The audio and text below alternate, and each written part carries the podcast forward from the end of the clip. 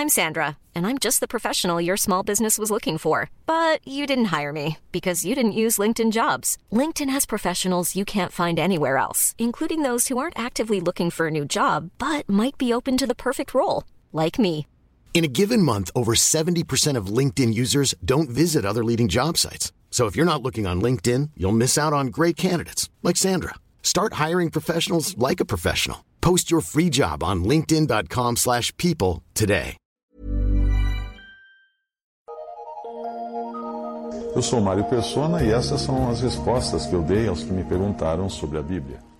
A dúvida é como saber se o evangelho que você tem escutado vem de Deus, perguntando quem fica com a glória no final. O evangelho puro e verdadeiro dá 100% de glória a Deus e 0% de glória ao homem. Aí você tem religiões católicas e protestantes que costumam variar nessa porcentagem, algo como 100% e 0%, ou indo também para 90% da glória para Deus, 10% da glória para o homem, 80% para Deus, 20% para o homem, até chegar nas religiões pentecostais, onde a, a porcentagem é em torno de 50% uh, de, gra, de glória para Deus e 50% de glória para o homem, porque metade da salvação eles entendem que é por graça divina e metade por perseverança humana. E aí você vai também até as neopentecostais, né, essa dos pregadores de TV, cuja porcentagem vai depender se você vai pagar em dinheiro ou no cartão. E finalmente existem as falsas religiões cristãs e as religiões pagãs, cuja salvação depende 100% totalmente do homem. E Deus aparece apenas como o ponto eletrônico né? que tem na, nesses programas de TV e no teatro, que é aquele negocinho no ouvido onde tem alguém dizendo para o ator o que ele deve fazer, o que ele não deve dizer e etc. Alguém me perguntou se estaria ok fazer parte da religião mormon. E a minha resposta é a mesma que eu dei a uma passageira que viajou uma vez ao meu lado num ônibus.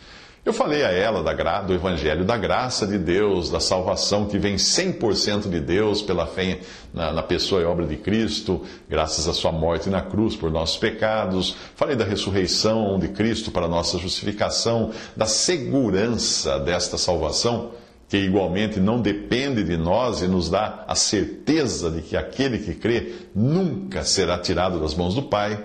Falei de ter todos os pecados perdoados. Falei de como o cristão foi feito agradável aos olhos de Deus em Cristo, etc, etc.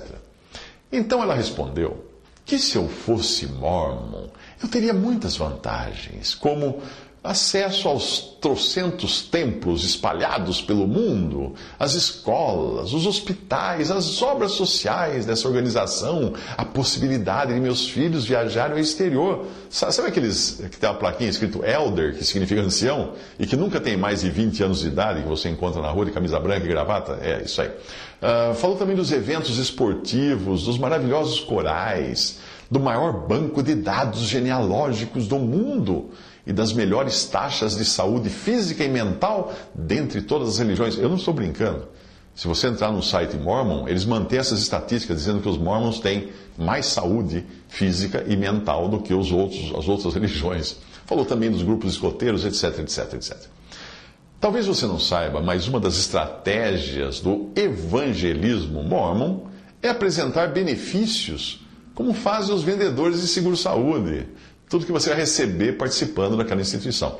Então eu perguntei a ela o seguinte: se, neste, se este ônibus bater agora e todos nós morrermos, para onde você vai? Ela respondeu que não sabia. Ela não tinha certeza. Disse que tinha muito para evoluir, etc, etc. Então eu disse a ela que eu não trocaria a minha certeza de vida eterna por nenhum item da sua pólice de benefícios, porque a minha certeza era absoluta de partir imediatamente da carcaça do ônibus batido e do meu corpo despedaçado para estar com Cristo, o meu Salvador. Na verdade, na verdade vos digo, disse Jesus: quem ouve a minha palavra, quem ouve a minha palavra e crê naquele que, que me enviou, tem a vida eterna não entrará em condenação, mas passou da morte para a vida. Isso está em João 5, 24. Visite respondi.com.br.